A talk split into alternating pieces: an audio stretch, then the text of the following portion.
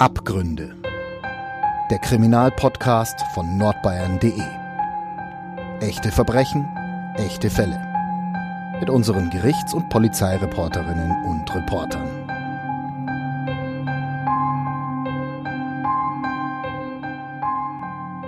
Herzlich willkommen bei Abgründe, dem True Crime Podcast von nordbayern.de. Heute ist wieder bei mir der Alexander Brock. Hallo Alex. Hi, grüß dich, Franzi. Mein Name ist Franziska Wagenknecht und wir sprechen heute über einen Fall, der sich erst vor fünf Jahren zugetragen hat. Sind fast exakt fünf ja. Jahre. Es war Ende November 2018, ja. Mhm. Und wir befinden uns gerade in der Nacht vom 24. auf den 25. November. Und äh, da sind PolizeibeamtInnen in Oberfranken auf der, in der Nähe von der A73 unterwegs und da fällt ihnen ein Fahrzeug auf. Und dieses Fahrzeug, das fährt Schlangenlinie. Ja, das war ein Fiesta, ein kleiner Fiesta.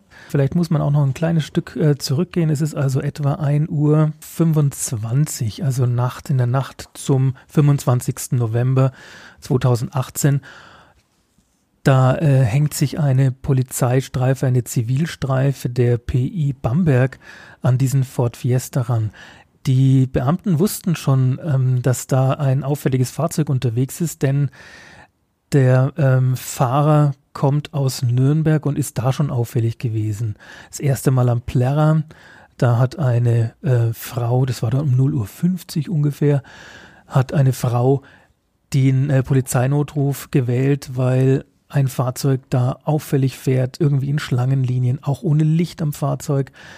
Und ähm, in der Rekonstruktion äh, kam man darauf, dass der Mann in dem Fahrzeug die Rotenburger Straße runterfuhr, am äh, Volksbad vorbei und dann auf den Frankenschnellweg Richtung Bamberg einbog, also die äh, A73.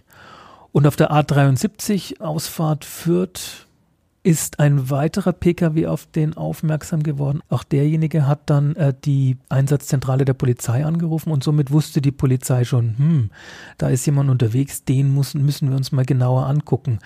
Was die Beamten zu dem Zeitpunkt wahrscheinlich gedacht haben, und das, ich glaube, das haben sie auch in der Verhandlung dann auch so gesagt, dass sie davon ausgingen, dass hier jemand eine Trunkenheitsfahrt vorliegt, dass jemand betrunken Auto fährt und deswegen Schlangenlinien kein Licht und so weiter.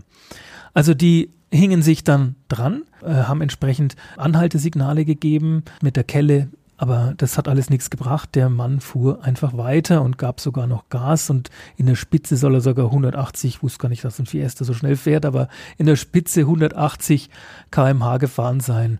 Dann äh, kurz vor Bamberg ist er dann an der Ausfahrt Memmelsdorf runter und Richtung Gundelsheim weitergefahren. An einer Baustelle aber war dann abrupt Stopp, weil da kam er nicht weiter. Irgendwie war die Baustelle wohl so groß, dass äh, er dann da hängen blieb.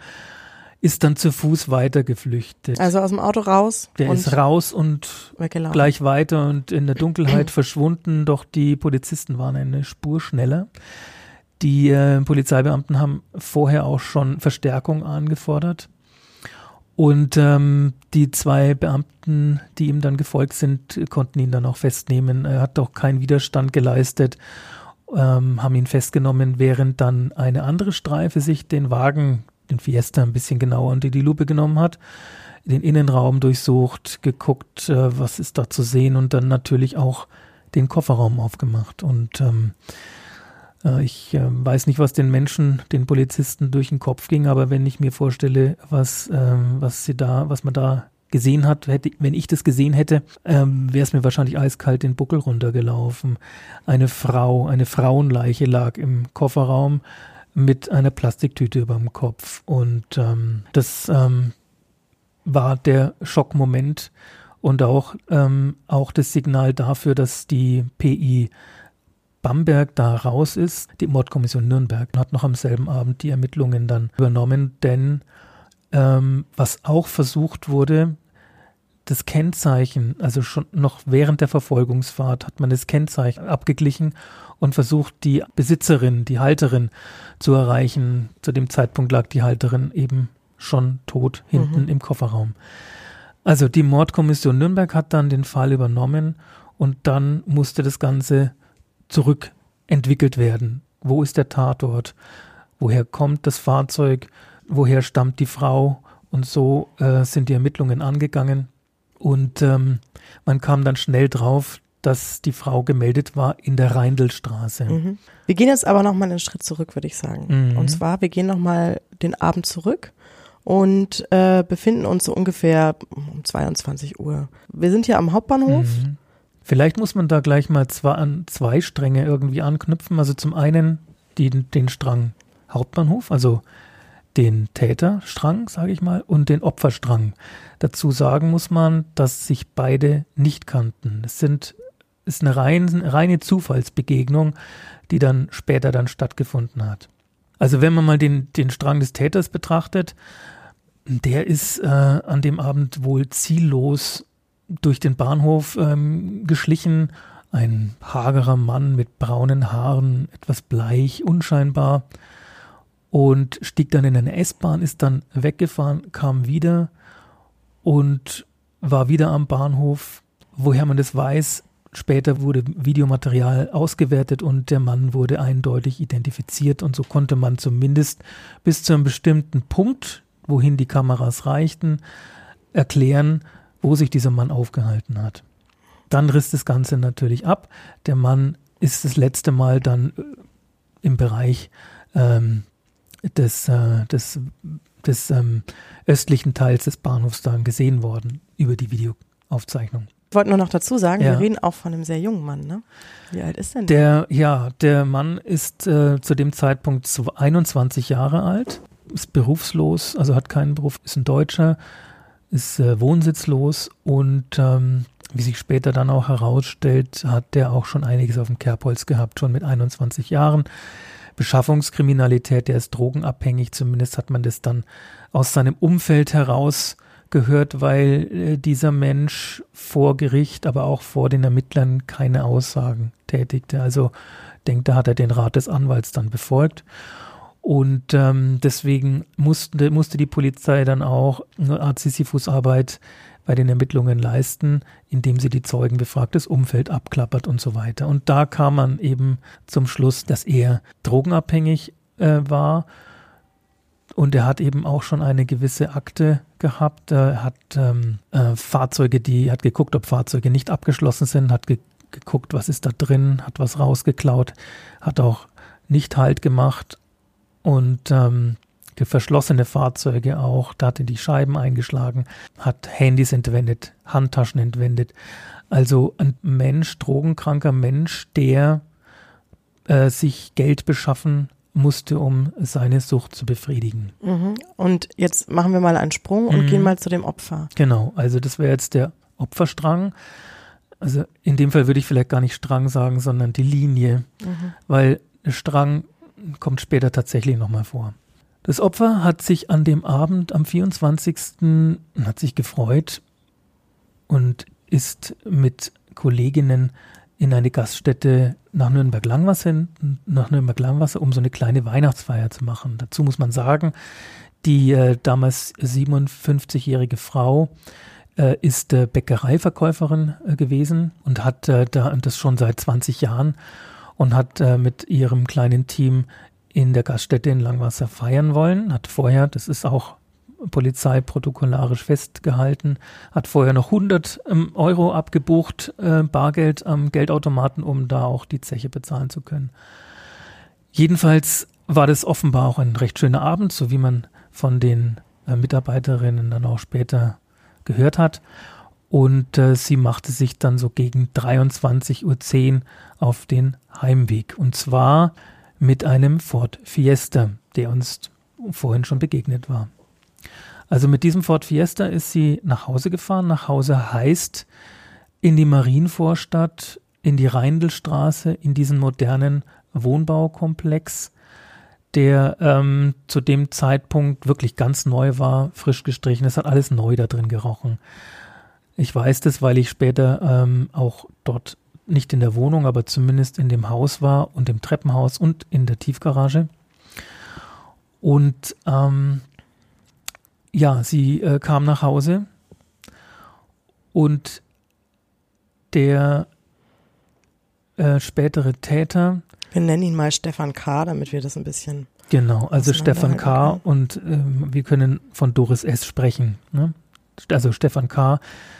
ist, äh, das wurde rekonstruiert, vom Hauptbahnhof in Richtung Marienvorstadt gegangen und hat offenbar auch hier in der Tiefgarage wieder nach unverschlossenen Fahrzeugen gesucht und lungerte dann im Treppenhaus des äh, Wohnkomplexes und äh, wartete. Man weiß nicht, worauf er wartete. Möglicherweise tatsächlich auf eine Gelegenheit, um irgendjemanden zu überwältigen. Auf jeden Fall äh, ist Doris S. dann angekommen. Ihr Stellplatz ist die, hat die Nummer 42. Sie ist ins Treppenhaus und es sind mehr, gibt mehrere Treppenhäuser in diesem Komplex. Aber sie in diese, musste natürlich, um in ihre Wohnung im zweiten Stock zu gelangen, musste sie in dieses Treppenhaus, in dem Stefan K. saß auf den Stufen. Der hat die Gelegenheit beim Schopfer ge äh, gepackt und ähm, hat sie äh, überfallen, hat sie geschüttelt, die Brille fiel ihr vom Kopf, er hat sie gewürgt, er hat sie in wieder zurück in die Tiefgarage gezerrt, er hat sie er hat sich zeigen lassen, wo ihr Fahrzeug steht. Er wollte offenbar wirklich möglicherweise das Fahrzeug stehlen und dann später verhökern.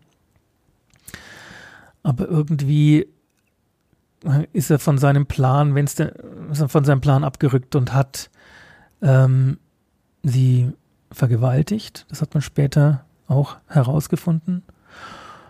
Hat ähm, sie, ja, wollte möglicherweise die Tat vertuschen, ähm, einen Plastikbeutel genommen, den er bei sich hatte, und sie versucht zu ersticken. Das hat aber offenbar nicht ganz geklappt. So hat er ihre Handtasche genommen und da äh, sind wir jetzt beim Strang. Hat die riemende Handtasche äh, genommen, ihr um den Hals gelegt und sie erdrosselt. Die Leiche hat er dann in den Kofferraum des Fiestas gelegt und fuhr wie wir anfangs dann schon erfahren haben, äh, fuhr dann aus der Tiefgarage raus. Er hat sie aber auch noch mit einem Messer verletzt, oder? Das ist, ja, das ist, muss man auch dazu sagen, der Obduktionsbericht hat ergeben, dass 19 Messerstiche an der Leiche gefunden wurden. Und er führte da ein Taschenmesser bei sich und hat ähm, versucht, also sie ist es sieht auch aus wie so eine Übertötung mit äh, 19 Messerstichen jemanden zu töten zu wollen. Das ist also der, äh, da, da spricht der, der große Trieb raus, ähm, den Menschen tatsächlich äh, das Leben zu nehmen, nehmen zu wollen. Das ist keine, ähm, ja, kein, kein Unfall oder so. Das ist, liegt ja auf der Hand. Er, er, hat die Leiche dann in den Kofferraum gepackt und ist dann, wie wir vorhin sagten, eben auch losgefahren und ähm, hat aber da, es ist offenbar viel Zeit vergangen. Also wir sprechen von einer Zeit 23 Uhr 25 etwa, als der Überfall war und etwa 0 Uhr 40 hat er dann die Tiefgarage verlassen mhm. und die Fahrt Richtung Bamberg aufgenommen. Du hattest schon gesagt, Täter und Opfer kannten sich nicht. Mhm. Gibt es denn irgendein Motiv für die Tat? Also zum Motiv muss man sagen, es wurde nie klar festgestelltes Motiv. Es sind eher Annahmen. Der Mann hat ja vor Gericht und bei den Ermittlern nicht gesprochen. Und insofern musste man davon ausgehen, dass er versucht hat, an Geld, in erster Linie an Geld zu kommen, um seinen Drogenkonsum hm, zu befriedigen.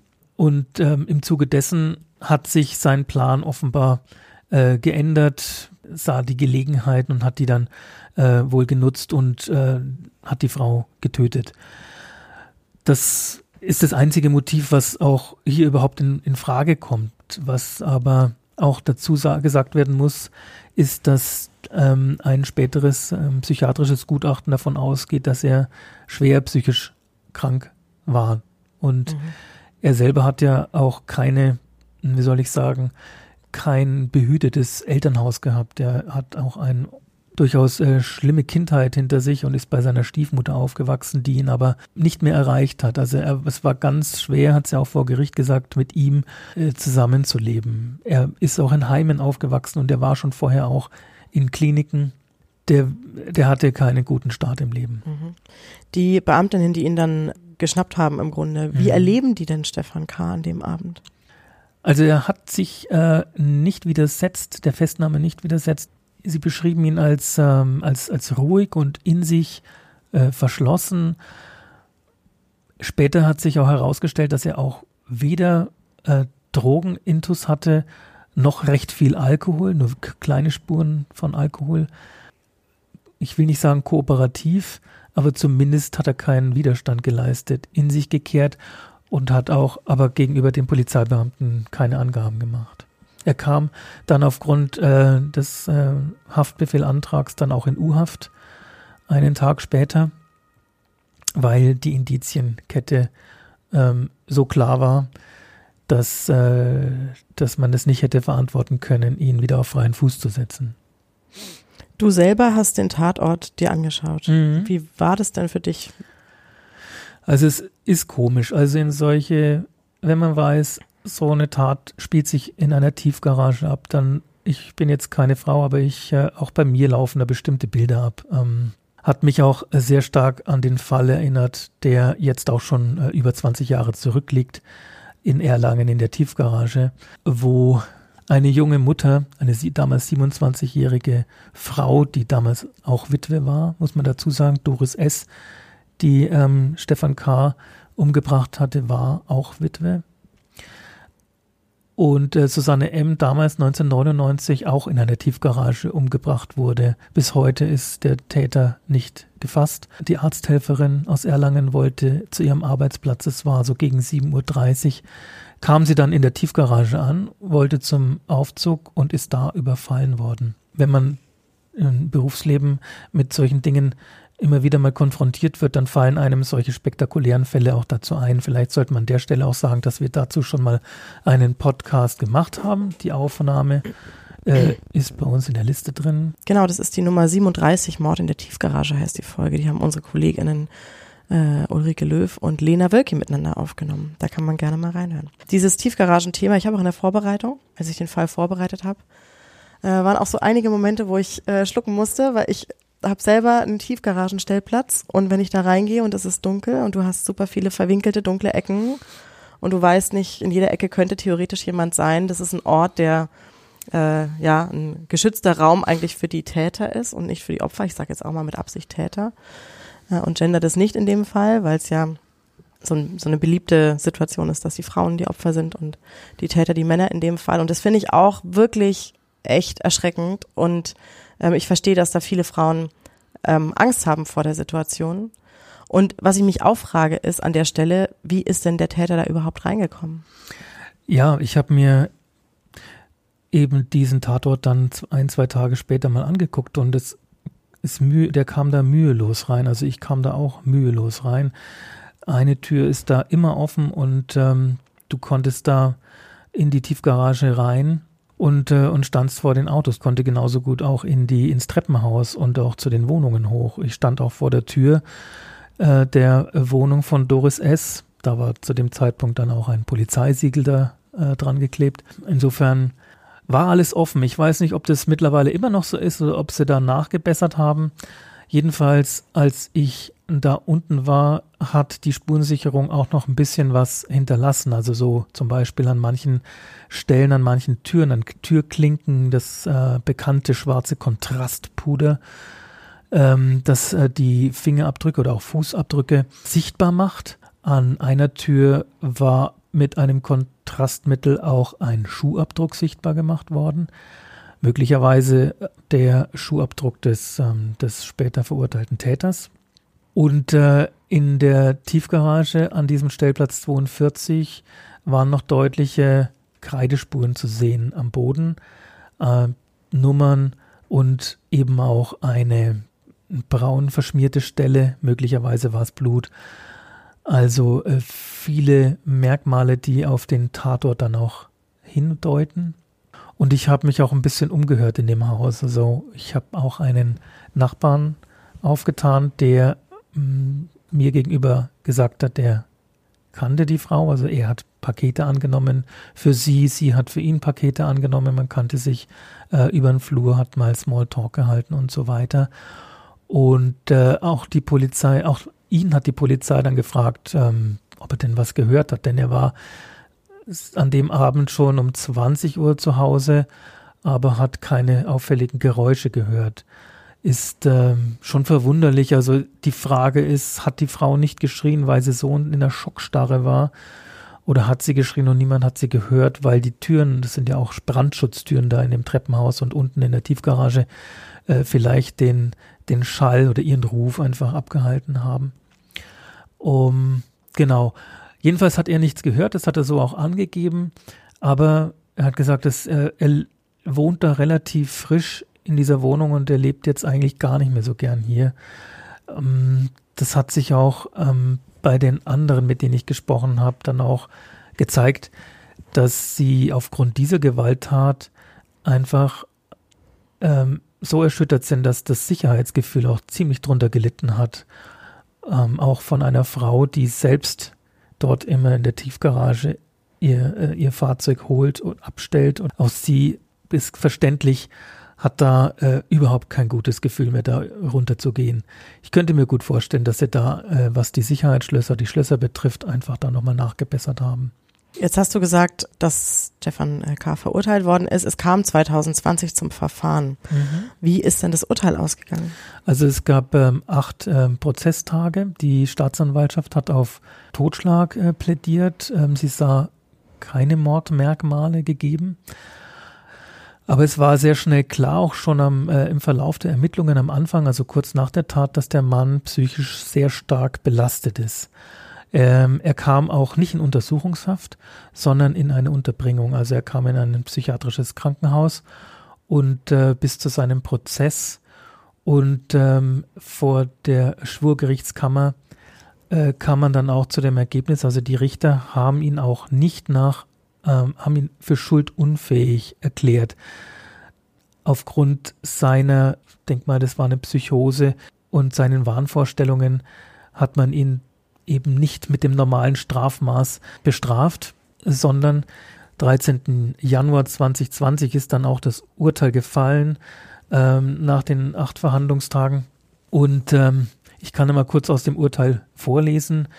Äh, die Unterbringung des Beschuldigten in einem psychiatrischen Krankenhaus wird angeordnet. Also das heißt, er kam auch danach dann in ein psychiatrisches Krankenhaus also Und für wie lange? Das äh, ist offen. Das ne? ist Open End. Das ne? ist Open End, mhm. weil es wird äh, in regelmäßigen Abständen werden die, wie soll man sagen, die Verurteilten, die auch Patienten sind, ähm, getestet, auch ärztlich nochmal getestet und, äh, und in den meisten Fällen verlängern die Ärzte dann die, die Verweildauer und manche kommen nie raus, andere sind äh, so dann austherapiert, dass sie tatsächlich äh, wieder rauskommen. Aber es hängt immer davon ab, sind es von dem, äh, von der Feststellung, sind sie tragbar für die Allgemeinheit, sind sie ein Risiko für die Allgemeinheit, werden sie wieder so eine Gewalttat machen. Das hängt einfach dann von deren Urteil ab und äh, vor dem Hintergrund, um die Gesellschaft zu schützen, ist es da sehr schwer, aus so einer Unterbringung wieder rauszukommen was dieser Fall auch wieder zeigt, auf erschreckende Art und Weise, dass es immer noch Orte gibt und Räume gibt, ähm, an denen Frauen sich unsicher fühlen, an denen Frauen gefährdet sind und die einfach ihnen zum Verhängnis werden können. Also Angsträume sind ja nicht nur Tiefgaragen oder Parkhäuser. Angsträume sind ja, gibt es ja in, in den Städten viele, ob das jetzt Unterführungen sind, schlecht beleuchtete Tunnel, oder in Parks, äh, Wege, die auch schlecht ausgeleuchtet sind. Äh, auch da kriege ich immer wieder mit von Frauen, die sagen, die also fordern auch von der Stadt, dass man da was unternehmen soll, weil manche Frauen, die trauen sich da einfach nicht entlang gehen. Äh, es ist jetzt eine subjektive Wahrnehmung, subjektives ähm, Sicherheitsgefühl, das da äh, sehr stark drunter leidet, aber durchaus verständlich wenn äh, in solchen Situationen, in solchen Angsträumen noch tatsächlich äh, Verbrechen passieren, die jetzt nicht oder außerhalb von Beziehungen, Familien, Zusammenhängen passieren, also Ehemann, äh, was weiß ich, Bruder oder, oder sonst irgendwelche Leute. Äh, solche ähm, Gewaltakte passieren ja also wenn es um Zufallsopfer geht, äh, wenige, aber wenn es dann passiert, dann ist es etwas, was die Fantasien von manchen Menschen einfach ganz negativ äh, beflügelt von Frauen und äh, sowas dann eben auch ähm, zu, äh, eben zu Angst führen kann. Und dann sind solche äh, schlecht beleuchteten Orte, Stellen in der Stadt einfach, ja, die sind einfach mit, die können halt einfach schaurig sein und dann äh, auch entsprechende Angst hervorrufen. Ich habe da noch einen heißen Tipp. Welchen? Für alle Männer. Ui, bin ich gespannt. Klingt komisch, aber auf dunkler Straße, wenn man äh, lauft, nicht einer Frau hinterher. Gerne Straßenseite wechseln, die Frau überholen, dass die Frau nicht das Gefühl hat, hinter ihr läuft ein Mann her. Ist wirklich sehr unheimlich, wenn man nachts durch den Park läuft und du hörst, jemand verfolgt dich zehn Schritte hinter dir. Niemand muss eine böse Intention haben, aber um Frauen einen Gefallen zu tun, überholt sie einfach, geht an ihnen vorbei, lauft vorne weg. Dann hast du nicht das Gefühl, verfolgt zu werden. Aber überholen ist ja dann auch schon, also könnte ja auch schon äh, Nee. Angst auslösen. Es glaub mir, es ist besser, jemand läuft neben dir oder an dir vorbei, grüßt dich freundlich, als dass du das Gefühl hast, jemand läuft permanent drei Schritte hinter dir. Okay, so habe ich das Ganze noch gar nicht angesehen. Mal gucken. Also ich werde es mir hinter die Ohren schreiben und dann Ja, klar. Ja, natürlich das. Und last but not least, educate your sons. Versucht einfach ähm, freundlich zueinander zu sein. Genau, das war's eigentlich schon, oder? Ich denke. Dann ähm, vielen Dank äh, fürs Zuhören und vielen Dank, Alex, dass du da warst und uns die Geschichte mitgebracht hast. Ich danke dir. Gerne geschehen. Liebe Hörerinnen und Hörer, ihr wisst, wo ihr uns hören könnt, auf iTunes, äh, Spotify, auf jedem Podcast-Kanal eurer Wahl. Äh, wir freuen uns, dass ihr dabei wart und wenn euch die Folge gefallen hat, hinterlasst uns gerne eine positive Bewertung und dann hören wir uns beim nächsten Mal. Tschüss. Tschüss. Mehr bei uns im Netz auf nordbayern.de.